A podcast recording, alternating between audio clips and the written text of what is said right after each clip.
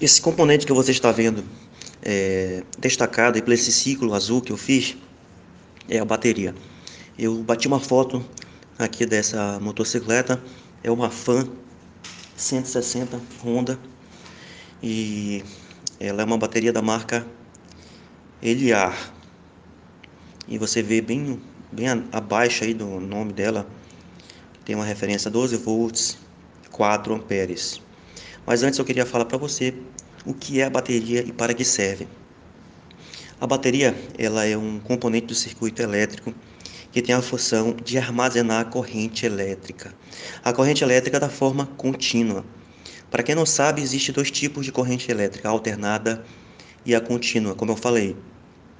E o motor de partida, por exemplo, da motocicleta, ela funciona funciona através da corrente contínua que vem da bateria e a alternada vai ser fabricada pelo alternador do lado esquerdo do motor.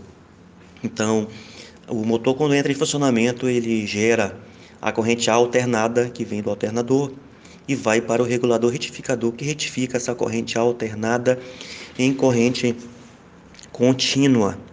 E essa corrente contínua vai até a bateria.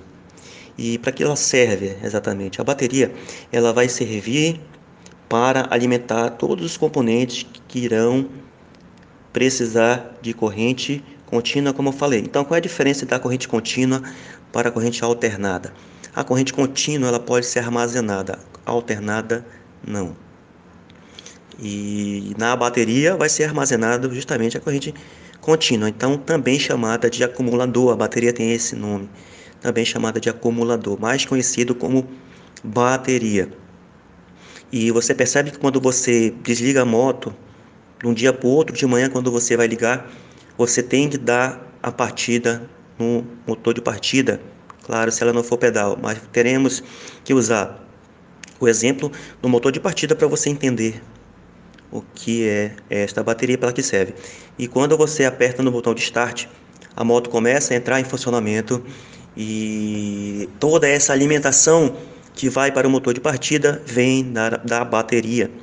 Você vê do lado direito que existe aí um, um cabo com uma capa vermelha e vai para um componente chamado relé de partida e de lá também sai um outro cabo e esse cabo vai diretamente para o motor de partida. Então entre a bateria e o motor de partida existe o relé. É só para você ficar sabendo aí.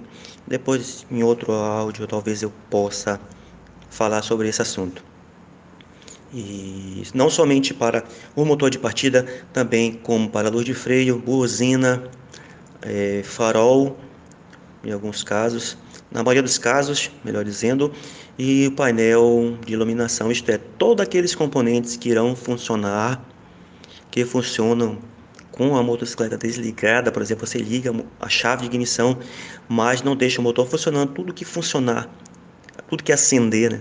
é, é, quando a, o motor estiver desligado, somente a chave de ignição ligada é que funciona por corrente contínua. E dependendo da moto, vai ter uma amperagem específica para você montar na sua moto. Quanto menor a cilindrada, menor a amperagem. Por que isso? Porque, olha só, essa daqui, por exemplo, a CG 160, ela tem essa bateria que você está vendo aí, de 12 volts e 4 amperes. Para você ter uma ideia, vamos e vamos aqui é, vamos comparar uma bateria com uma caixa d'água. Se você pegar uma caixa d'água de 100 litros, você vai ter água dentro desse reservatório, só que numa quantidade de 100 litros. E numa caixa d'água de 500 litros você também vai ter água, só que numa quantidade de, a mais de 500 litros. Então a amperagem ela vai ser justamente essa diferença de quantidade de corrente elétrica numa bateria a mais ou a menos. Então, logicamente que uma bateria de 6 amperes vai ter uma capacidade de, de fornecer energia por mais tempo do que uma 4 amperes. Então essa amperagem significa isso.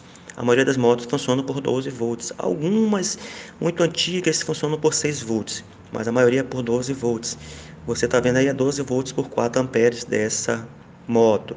Pode ter uma de 5 amperes, ela vai ser a mesma tensão, só que ela vai ter um tempo de duração de enviar carga elétrica muito maior do que a de 4 amperes e assim vai até 9, 10 amperes, dependendo da motocicleta. Então, amperes é a intensidade da corrente, da corrente elétrica, intensidade E volts é a tensão elétrica, que pode variar de 6, 12. Nas motocicletas, em média, é 6 a 12 volts.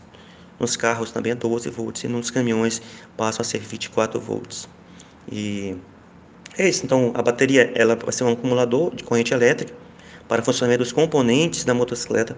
E ela vai servir justamente para alimentar esses componentes antes que o motor entre em funcionamento e também depois que o motor estiver em funcionamento, porque o, o regulador retificador vai ficar enviando a corrente contínua para manter, olha só, para manter a bateria carregada.